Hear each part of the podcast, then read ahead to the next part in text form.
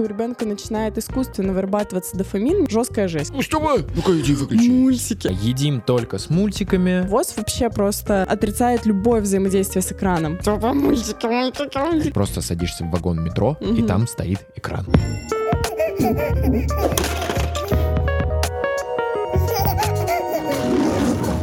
Всем привет, с вами подкаст «Как приручить льва». Меня зовут Степа. Меня Марина. И это искренний подкаст о родительстве. Ура, мы вернулись. Да. Надеемся, что вы прекрасно отдохнули на новогодних каникулах. Как и мы. Как и мы. Мы хорошо Можете отдохнули. посмотреть. Ну да. Можете посмотреть об этом целый влог. У нас вышло два новых влога на этом канале, YouTube-канале, и те, кто нас сейчас слушает, обязательно переходите по ссылкам в описании этого выпуска и также по ссылкам в описании этого видео. Посмотрите наши влоги там о поездке в Смоленск и о том, как мы с Левой делали адвент-календарь, открывали его. Реально крутые влоги. Смотрите Welcome. и кайфуйте.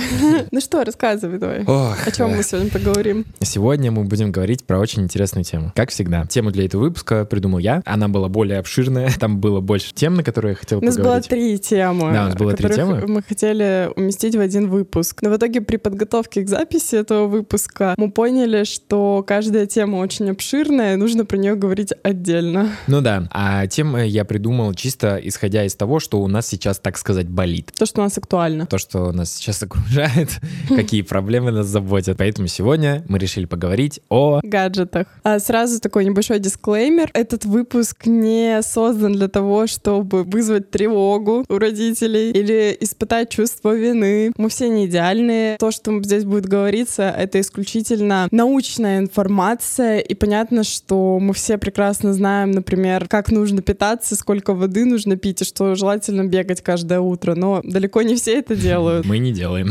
Мы не делаем, да. бегаем каждое утро. Мы все знаем, как правильно жить, но все равно жизнь она такова, что она не идеальная, но существует золотое сечение, к которому каждый сам выбирает, стоит ли стремиться. Вот, скажу так. Какие у нас в семье правила относительно гаджетов и почему? В семье правила у нас относительно гаджетов достаточно, с одной стороны, как мне кажется, строгие, а с другой стороны, вообще непонятно, есть ли они.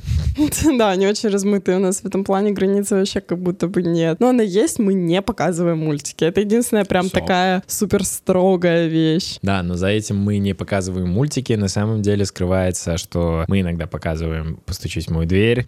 Это сериал. Мы иногда показываем клипы музыкальные. Например, когда у нас был период, когда Лева категорически отказывался одеваться, мы ему показывали в этот момент клипы. Только в этот момент он залипал, он прям реально залипал, и мы смогли могли его спокойно одеть без криков и оров. Да, на тот момент это было меньше из зол, потому что ресурса разбираться с этим вопросом не было. Ну, реально, по-честному. Но потом мы все-таки нашли в себе силы и разобрались с этим вопросом. И сейчас переодевание, одевание происходит менее болезненно. Да, я уж Не сказать, надеюсь, что совсем безболезненно, но менее болезненно. я уж надеюсь, что это действительно наша заслуга, а не просто период прошел такой. Не-не, это стопудово наша заслуга.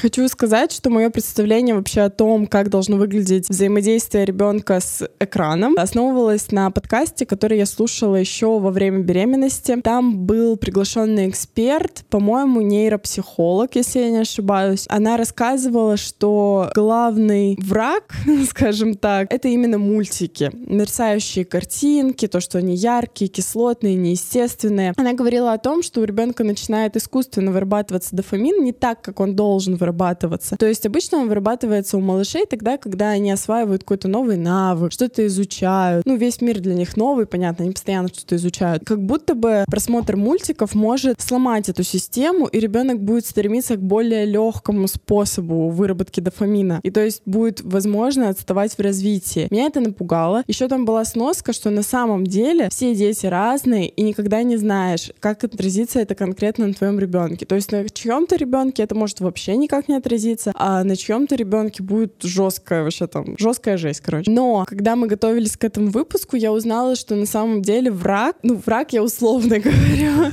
это не мультики, это само по себе экранное время. То есть время, которое ты проводишь, в принципе, за любым экраном. Да, то есть это не важно абсолютно, это будут мультики, фильмы, клипы. Ну, короче, типа это без разницы. У ребенка до трех лет нет способности считывать информацию и ее оцифровывать. То есть он не понимает, что там происходит. Его за- завораживает именно мерцание. Но на самом деле, когда я это прочитала, у меня возникли некоторые сомнения. Потому что, например, когда я включаю «Постучись в мою дверь», потому что это для меня меньше из зол, опять же, мне кажется, что он легкий, ненапряжный, добрый и все такое. Леве вообще не интересно. Ну да. Он просто правда. уходит. А когда мы включали ему клипы, он прям залипал. Да, он мог ну, до конца прям досматривал. Еще мы как-то включали Гарри Поттера, ему тоже было абсолютно пофиг. Поэтому мы там включали и сразу же выключали. То есть это не работало там в помощь нам, типа его переодеть или что-то такое. Работали именно клипы. Ну, клипы, понятно, они сделаны для того, чтобы максимально зацепить и максимально поймать ваше внимание. внимание. Да, то есть даже для взрослого человека. Я провел свое собственное исследование. Я не читал ничьих исследований, я провел свое собственное. Изначально я хотел что-то посмотреть на эту тему, нашел, начал смотреть, провалился в комментарии и понял, что то, что написано в комментариях, куда более интересное исследование. Это был видеоролик по поводу того, что мультики детям вредны. И там было очень много комментариев по поводу того, что многие женщины пишут там свой опыт взаимодействия с мультиками. И вот действительно просто 50 на 50 эти комментарии делились на то, что едим только с мультиками, ребенку 2 года, не разговаривает, все плохо, посмотрела ваше видео, будем отучать. И второй тип комментариев, по логике, как ты думаешь, Смотрим мультики. смотрим ок. мультики, все ок, нам 15 тысяч лет, нашему ребенку.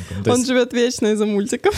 я такой думаю, ну да, вот так оно как бы и есть, получается. У всех абсолютно разный опыт. И чаще всего родители в этих комментариях ссылаются на вред мультиков именно из-за того, что их ребенок не разговаривает. Там к двум годам, в основном я видел вот в два года, да, и то, что ест только с мультиками. Это вот самые две частые, я так понимаю, проблемы, связанные так или иначе с просмотром мультфильмов. И мне понравилась вещь, которую сказала эта женщина в этом видео, что на самом деле, и как будто бы это логично, ребенок действительно хуже там как-то говорит впоследствии. Во-первых, потому что родители с ним мало коммуницируют при этом процессе, да, ну, ты, наверное, об этом еще там скажешь. А во-вторых, потому что зачастую в мультиках персонажи, у которых совершенно невыраженная артикуляция. Да, И я вот- об этом даже не задумывалась. Да, и вот как будто бы это действительно э, та самая причина, по которой э, во многом ребенок тоже не, ну, благ- бла- как минимум благодаря мультикам не начнет говорить. То есть у, есть же еще мнение, что это чему-то там его научат, вот, но на самом деле ребенок, он же когда учится говорить, он смотрит в первую очередь, как мы двигаем этими самыми своими губами и пытается это повторить. Потом при этом он повторяет звук и так далее. А в мультиках там все персонажи как бы у них а, антропоморфные абсолютно рты, они Если они вообще открываются. да, ну да. Ну не, сейчас уже в основном открываются. Но тем не менее, они, да, они просто вот так делают, и все, максимум. То есть, и поэтому ребенок не может научиться говорить по мультикам. А я на эту тему читала еще, что вообще, в принципе, ребенок еще не может научиться говорить по мультикам, потому что ему нужно взаимодействие с ним. Ну да, то есть он, э, да, это тоже Он не там было. понимает, что к нему обращаются. И еще ему нужно видеть и твой взгляд, сфокусированный на объекте, когда ты про него говоришь, и твой взгляд сфокусированный на нем. То есть вот как бы все в целом, все вместе. А мультики, ну что? Ну ты же когда смотришь сериал там про любовь, ты же не чувствуешь, что у тебя есть вторая половинка, условно, если ты один. Ну вот если Ну да, вот так можно сравнить. логике, да. Ну типа это же что-то другое абсолютно. Это же просто вообще, ну, далеко. Прекрасное, далеко. Все, что буду говорить я, основано на рекомендациях ВОЗ и на рекомендациях Американской ассоциации педиатров. Почему вообще рекомендуется ограничивать экранное время? Ну, Почему же? Как Степа уже сказал, мультики действительно препятствуют развитию речи, также они препятствуют физическому развитию, потому что ребенок, как правило, если смотрит мультики, то его это очень сильно поглощает, и он меньше двигательно развивается. То есть он меньше хочет пойти погулять, там побегать, побегать по квартире. Следовательно, физическое развитие тоже затормаживается. Так, так, кстати, в нашем возрасте, например, Леве год, самое главное, это вообще, в принципе, физическое развитие. Ну, одно из Да. таких, за которым потом идет уже и интеллектуальное. Также могут быть замечены нарушения сна, потому что нервная система слишком перегружается. Я, кстати, вот это еще помню из курса, что как если вы показываете ребенку мультики, то, ну, из курса по сну, а, то нужно исключить показ мультиков хотя бы за два часа до отхода ко сну, и тогда вы заметите улучшение. Да, это вообще и у взрослого человека так работает. Если перед сном что-то пялить, то спится хуже. Ага. Это сто процентов. Мгм. И засыпается хуже. Ну и Если засыпается, книжку да. читаешь, то сразу такое. Ну, смотря на чем, кстати. Или слушаешь. Мне без разницы вообще. Да, без разницы. Мгм. Когда ребенок смотрит мультики до двух-трех лет, он не понимает, что там происходит Да, вообще. да, он да. не может оцифровать, что там происходит. То есть для него это просто мелькающий экран. Именно это его и завораживает. Я тоже уже это сказала. Также существует мнение, что от воздействия гаджетов портится зрение. И в этом действительно есть доля правды. Я нашла исследование, помнишь, мы с тобой спорили про это? Ну да, мы же тогда еще обсудили, что напрямую это не зависит, От но... экрана, от того, как работает наше зрение. То есть, опять же, враг в этой ситуации не экран сам по себе, а от того, как вы проводите, в принципе, в целом свою жизнь. Когда человек сидит в телефоне или сидит перед компом, он же постоянно пялит в одну точку. И дети пока не умеют, ну, не могут саморегулироваться. И поэтому они просто вот смотрят, смотрят, смотрят, и так может развиться близорукость. Особенно если это телефоны, планшеты и все такое, потому что слишком близко. Но есть правила, о котором я, кстати, узнала еще из 3D-фитнеса. Я занимаюсь 3D-фитнесом. Правило называется 20-20. 20 минут работаешь, ну, в компе, или там сидишь в телефоне. Потом 20 секунд нужно смотреть в дальнюю точку. То есть нужно прям вот желательно подойти к окну, посмотреть куда-то вдаль, порассматривать объекты, поводить взгляд, чтобы зрение меняло фокус. Сегодня у ВОЗ я прочитала, что это, конечно, круто, крутое правило, но если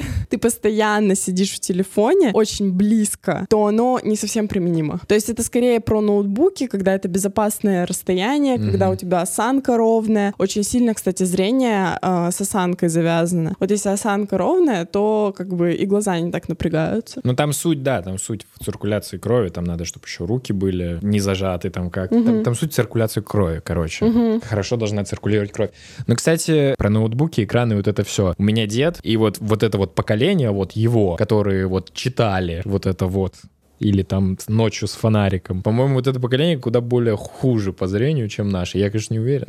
Там вот Но там чаще статистически... встречается эта история. Это просто так кажется. Статистически у нас нация сейчас гораздо больше в процентном соотношении с плохим зрением. Ну, потому что и людей больше, например. Ну да. Так-то на ну типа раньше Миллиард? начинают жаловаться на минимум. зрение и все такое. Ну, возможно. Вот, и последнее, что я выписала, это, короче, прям можно зачитать, потому что это цитата доктора Дженнифер Ф. Кросс. Да. Это лечащий педиатр и эксперт по педиатрии и поведения в Нью-Йоркской детской больнице. И он говорит, появляются новые свидетельства того, что могут наблюдаться некоторые структурные изменения мозга, связанные с большим количеством времени, проведенного у экрана в раннем детстве. Почему я это прям выписала? Потому что меня это шокировало. То есть у тебя прям в мозгу что-то меняется из-за того, что ты смотришь телек. Я прям просто представила, как разрезают мозг патологоанатом, и у тебя там...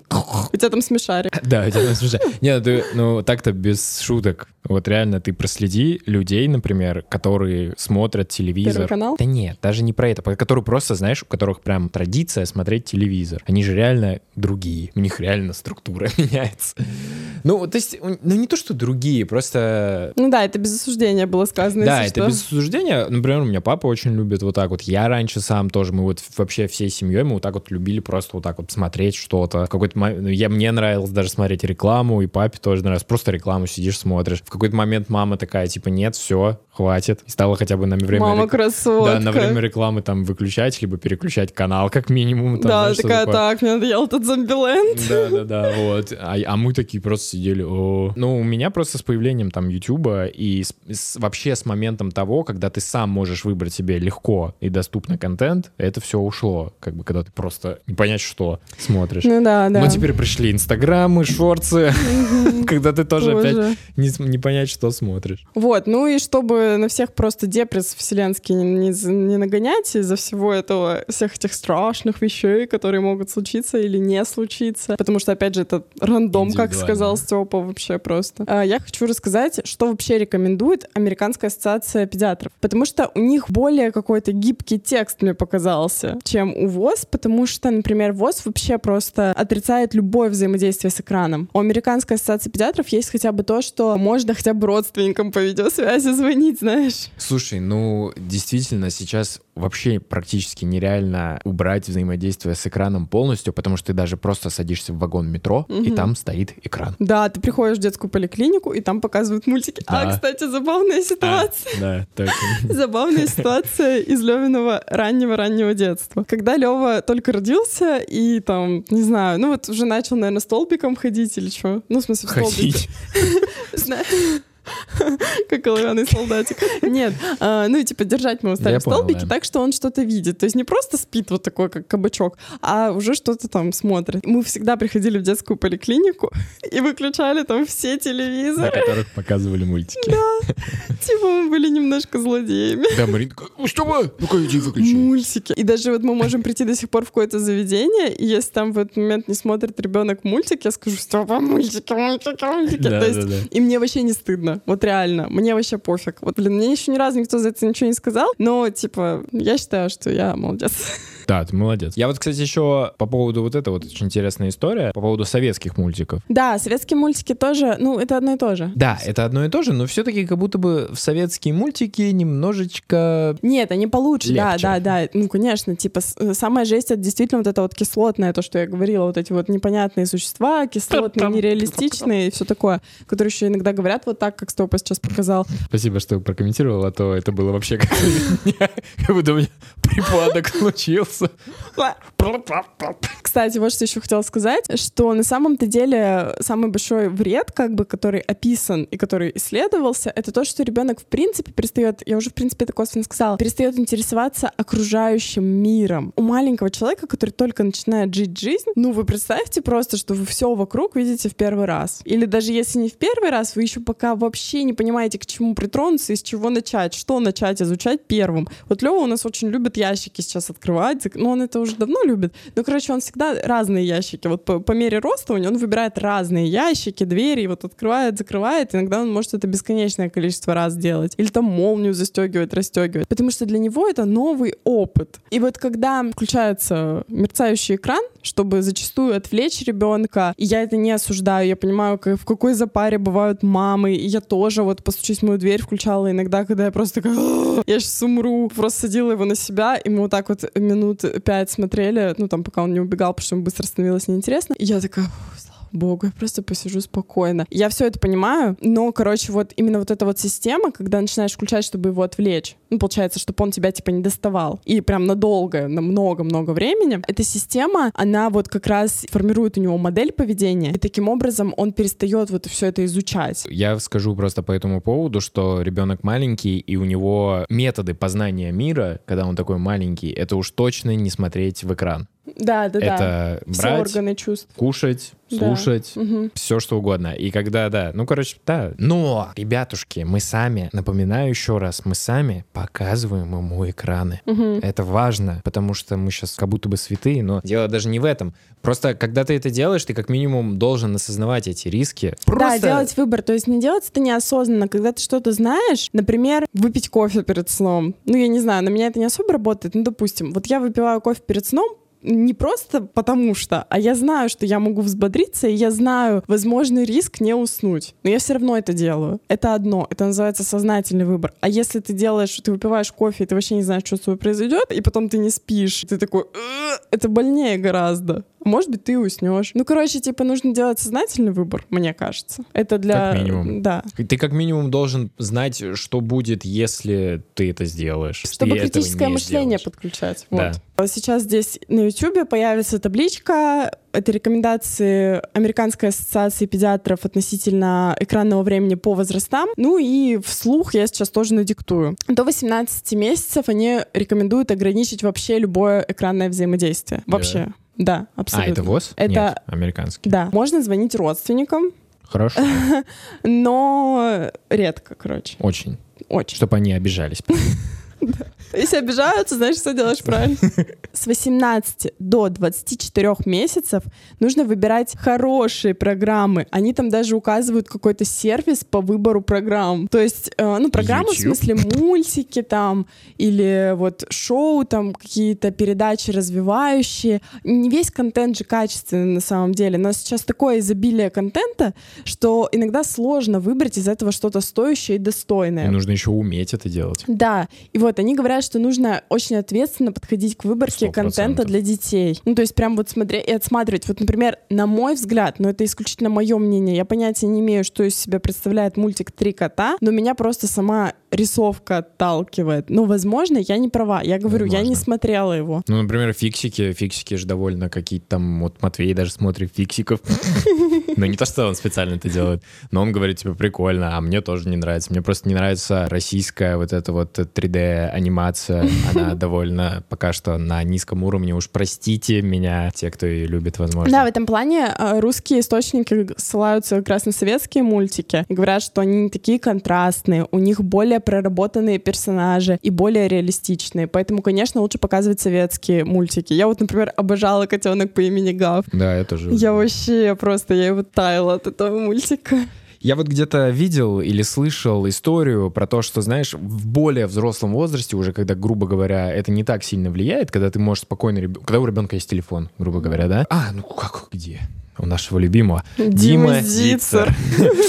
Там, типа, даешь ему ютубчик, да, смотреть? И вот действительно, а, ну, а что ребенок там будет смотреть? В ютубе же миллион всего. Я не говорю про какие-то стрёмные вещи, да, я говорю просто про какие-то вещи, которые, ну, реально странные. И вот, которые, ну, вот я ничего про Влада А4 не имею против, вообще абсолютно. У Влада А4 даже довольно прикольный контент, но Да, он- мы как-то смотрели. да, а, но он довольно заточен исключительно на такое, как бы залипалово, или вот как, например, Мистер Бист, да, это тоже, я думаю, многие его знаете. Он интересный, потому что там какие-то челленджи, какие-то денежные челленджи, временные челленджи, это все очень интересно, и это побуждает тебя на просмотр 100%. Но, например, я, я не смотрю Влада 4 там, да, и все такое. Я смотрю там то-то, то-то. Почему я это смотрю? Ну, потому что мне там интересно интересно. И прикольно же, получается, ребенку объяснять, как я сам выбираю контент. Почему я смотрю вот это, но не смотрю вот это. Почему смотрю это и это. И то есть, чтобы ребенок тоже научился выбирать. А то так получается, ты ему даешь ютубчик, а он такой типа... И он просто провалился в это бездонное просто море контента и как бы... Ну, чтобы он тоже развивал критическое Да, мышление. что, я что нужно как бы вместе с ним э, это все делать. И вместе Да. с ним выбирать фильмы, вместе Да, с ним вот выбирать как раз ты, ты мне не дал немножко договорить. С 18 до 24 месяцев это как раз-таки тот возраст, когда уже можно как бы показывать контент, и очень важно, они пишут в идеале, хотя они тоже пишут, что они понимают, что иногда это включается для того, чтобы отдохнуть, смотреть вместе. То есть смотреть вместе с ребенком и объяснять ему значение того, что он видит на экране. Например, мне кажется, можно включить какой-нибудь Discovery, и там будут плавать киты, и можно ему это рассказывать, описывать, там какие-то истории. Ну, то есть вот это, ну, интересно, мне кажется, познавательно и прикольно. И Ну, самому тоже как-то подразвиваться чуть-чуть. Ну вот у меня в определенном возрасте э, отец очень полюбил вот смотреть вот это все. Discovery, прям любимый канал был. Но я вообще типа, я такой типа, не. А я так любила в детстве, ну, когда уже мне лет 10 было, шоу «Выжить любой ценой». Я просто его обожала, мне было так интересно. А, ну Напишите там в где, комментариях, кто знает, что это за шоу. там, где змеи кусали, там все такое. Ну, где он просто его в разные участки мира выбрасывали, да, и он должен да. был выживать. Это ты мне показывала даже. Выбираем, смотрим что-то хорошее, объясняем значение. Лимит должен быть минимальный, то есть чем меньше, тем лучше. Ну, 10 минут достаточно, полчаса, ну, нормально. Ну, как бы не больше часа 100% на этот возраст. Далее, после двух лет до пяти, вы должны установить рамки, то есть должен быть лимит экранного времени до часа в день. Также нужно смотреть вместе. Продолжаем смотреть вместе и до часа в день. Очень круто, если у ребенка прям будет четкое расписание. То есть он будет понимать, что перед, например, до обеда за два часа он может посмотреть час мультики. Или там полчаса до обеда, полчаса после обеда, условно. Как бы, чтобы он понимал, что вот сейчас он посмотрит, а потом он поест, чтобы это не было разбросано. И чтобы он всегда была предсказуемость, и то есть не было какого-то бунта, вымогательства еще мультиков и так далее. Потому что я знаю, что дети начинают прям просить еще, еще, еще. Кстати, я сейчас вспомнилась про обед, когда сказала. Очень частая проблема, очень распространенная, это то, что мультики начинают показывать, чтобы ребенка накормить. Ребенка малоежку, как правило. И это не только не, де- э, не только, короче, это медвежья услуга. Я вообще не понимаю, как возникает такая ассоциация. Потому что родители думают, раньше даже педиатры такое рекомендовали. А, да? Да, потому что родители думают, блин, мой ребенок не ест, он умрет и все такое. Ну, короче, типа, надо его хоть как-то накормить. Ну, начинается вот эта повышенная родительская тревожность подним, поднимается. Я прекрасно понимаю. Я сегодня только вот нашему другу рассказывала, что я до сих пор иногда проверяю во сне, дышит ли Лева. Я прекрасно понимаю вот эту вот свернутость мозга Сдвиг немножко. Да. И как бы ты начинаешь, то есть у тебя какая-то тревога, тревога, тревога, ты, ты ищешь выход, и вроде кто-то так делает, и работает, ребенок ест, но в этой ситуации происходят две страшные вещи. Первая страшная вещь — это то, что ребенок смотрит мультик, а вторая страшная вещь — это то, что ребенок абсолютно никак не учится распознавать вкус, распознавать, что ему нравится, что ему не нравится, оценивать вообще, как работает его тело и ощущать насыщение, потому что это очень важно, чтобы не допустить расстройства пищевого поведения. А когда показываешь мультики, естественно, может все это привести к тому, что оно появится расстройство пищевого поведения. Короче, нам нужно уметь чувствовать свое тело и контролировать свои позывы самостоятельно. Мы про это тоже поговорим отдельно. Это должна была быть сегодня одна из тем выпуска, и она очень обширная, и я про нее очень хочу поговорить, поэтому поговорим в следующем, я думаю, выпуске. С 6 до 12 лет нужно просто смотреть, чтобы ребенку взаимодействие с гаджетами не мешало сну и здоровью. Ну, то есть следить, чтобы он нормально питался, чтобы нормально спал. Что... э, А как же учился? ну, и это можно. Вот. А, ну, Просто сейчас очень многие много где, и я думаю, наверное, даже везде сейчас уже такое. Ноутбуком нужно крайне рано начать пользоваться, даже в школе в той же, чтобы что-то сделать. Я помню, мы в начальной школе уже презентации делали. Да? Мы Ну, когда быть. учились. Может Ну, быть. Что вообще помогает вот этому контролю, точнее, что помогает сформировать с ребенком такие взаимоотношения, чтобы не надо было его пасти, контролировать и пилить, типа, все, все, ты уже много сидишь, давай, давай, давай, давай, и он все равно будет тихо сидеть. Так это формирование здоровых привычек у себя. Это тоже во всех источниках я прочитала, что нужно уже вот сейчас, вот даже вот с рождения ребенка, а лучше до рождения ребенка, вводить какие-то строгие правила относительно взаимодействия с гаджетами. То есть у ребенка должно быть понимание, когда родитель тоже не в гаджетах, то есть у него какое-то свободное время, например, за приемом пищи или там за там, два часа отхода ко сну. То есть чтобы он видел, что родитель сам не сидит в гаджетах, чтобы были дни или мероприятия, которые предполагают отсутствие гаджетов в руках. В нашем случае это одна из больших болей, потому что мы контент-креаторы, и понятно, что мы очень много взаимодействуем с гаджетами. Я сегодня Степе говорила, что это удивительно, потому что я даже не, я не прокрастинирую реально. То есть я не сижу в телефоне просто без цели. Я не помню, когда я последний раз это делала. Я каждый раз пилю контент я пилю контент, либо я занимаюсь продвижением, либо я делаю что-то для канала. Короче, я постоянно делаю, ну, то есть это моя работа, полноценная работа. Как если бы вы сидели и вот так вот в офисе 8 часов пялились в монитор и печатали бы что-то, условно. Поэтому, да, это у нас сложности, но мы вот сегодня договорились, что мы теперь во время еды полностью убираем телефон, и это будет наш первый шаг. Но еще же очень важно ребенку, да и, и себе самому, видимо, предложить что-то поприкольней. Да, Знаешь, это же тоже очень важно, потому что я вот иногда, я же захожу, ну, я лично захожу в телефон, потому что мне становится скучно. А в телефоне быстрый дофамин, шортики, рыльсики, я быстренько там себя развлеку. Это, на самом деле, действительно очень... Когда ты отказываешься от этого, ты прям устраиваешь какой-то либо детокс, либо прям жестко себя контролируешь, выделяешь себе время. И ты такой сидишь, тебе становится скучно, ты понимаешь, что ты не можешь взять телефон, и ты такой, так, что бы поделать? Думаешь, думаешь. И я вот, например, начал там разбирать у нас вещи, заметила? Я же Да. каждый раз там складываю эту сушилку.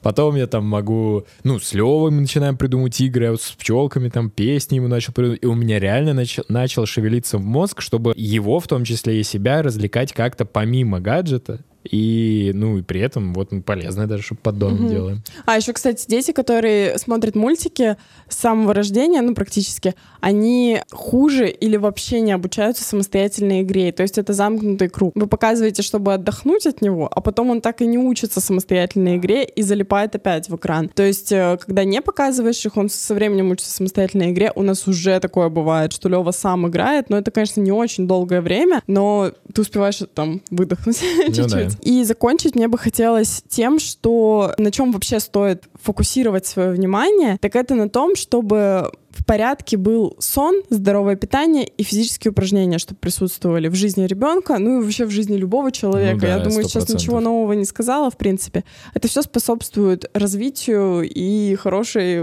Жизни. приятной жизни, да. Счастливым. Вот. Потому что доказано, что дети, которые, я вот это тоже прочитаю, дети, которые проводят больше времени перед экранами, едят больше фастфуда и меньше фруктов и овощей, а также меньше спят и занимаются физическими упражнениями. Поэтому очень важно включить здоровый образ жизни в свой распорядок дня, а также ограничить время, проведенное у экрана. Я еще не сказала, с 12 лет уже вы там ничего особо не попишете, но просто нужно договариваться, опять же, заранее формировать здоровые привычки взаимодействия и саморегуляции экранного времени. В завершении я от себя хочу сказать, что мы с вами сейчас то поколение, которое первый раз вообще в истории всего этого человечества, в истории всех этих 2024 лет проживаем то, что мы сейчас проживаем. Мы сами себя очень слабо умеем регулировать, потому что мы с этим никогда не сталкивались. И многие вещи сейчас с этим связаны плотно. У некоторых это работа, у некоторых это просто способ э, развлечься и так далее и тому подобное. Многие вопросы еще действительно не изучены. У нас нету какого-то, знаете, старшего взрослого, который бы сказал, знаешь, я делал вот так, и получилось вот так, так что лучше так не делать, потому что они это не проживали. И мы сейчас то поколение, и наши дети сейчас то поколение. ко- Наши дети это вообще, они, они прям с самого детства растут, когда у каждого дома есть Алиса, пару компьютеров, телефонов, ну, наушников каких-нибудь, часов. Господи, у нас даже часы с экранами уже, ребята. Да, да, это Понимаете? жесть. И пытаться разбираться, потому что, мне кажется, многие штуки происходят очень безосознанно. Знаете, там появился Инстаграм, все таки о, и как-то что-то даже никто, по-моему, не разобрался. Ну, вот только сейчас это, об этом начинают говорить, там, условно, но как будто бы изначально, когда, когда выходил Инстаграм, к нему должна была бы выходить инструкция, типа, ребята, вы можете просрать здесь пол своей жизни. Извините, мы именно это и добиваемся от вас, именно этого, но вы должны об этом знать. Не будьте слишком строги к себе, но при этом старайтесь задумываться о том, что вы делаете сейчас в телефоне и почему. Это потому что очень важно. Да, кстати, у меня вот раньше такой прикол был, когда я могла бесцельно сидеть, но это было очень давно. Когда ТикТок пришел в Россию, Нет, ТикТок тоже имел очень важную функцию, которую я не могу сказать на YouTube. Ну ладно, я скажу. Он помогает регуляции пищеварения, понимаете, это как хотите. Так было, точнее, сейчас уже нет. Я залипну в телефон и такая просто в какой-то момент такая, где? а что, зачем я вообще сюда зашла? Мгм. Что я вообще хотела, что я делала? Это такое странное состояние, тебе как будто бы, ой, аж захотелось сматериться. Тебя как будто бы обманывают очень жестко. Как будто бы ты вот заходишь за одним, а тебя просто вот обманывают и обчищают. И твою жизнь, и твой самый ценный ресурс обчищают. У тебя воруют твой самый ценный ресурс. Единственный ресурс, который имеет значение, это время. Наша жизнь. Время жизни. Ну, не только время. Я тебе, помнишь, рассказывал, что самый ценный ресурс — это энергия, потому что без энергии нету смысла в этом времени. Ну да, да, да. Ну, Но короче. энергию это тоже воруют, вообще-то. Да, и ты просто такой, «Э, давайте быть осознаннее. Все, Да. что я хочу сказать, наконец. И тут даже вопрос не столько показывать мультики, не показывать, наверное, а просто в том, чтобы... да, Включать чтобы- критическое мышление. Как очередной минимум. раз скажу. Спасибо всем, что дослушали и досмотрели этот выпуск. Спасибо, что провели время в компании с подкастом «Как приручить льва». До новых встреч. Надеемся, он вам очень понравился, этот выпуск, так что поддержите нас лайком, комментарием и отзывом на Apple Podcast. Подписывайтесь на нас и до новых встреч. Пока-пока. Пока-пока.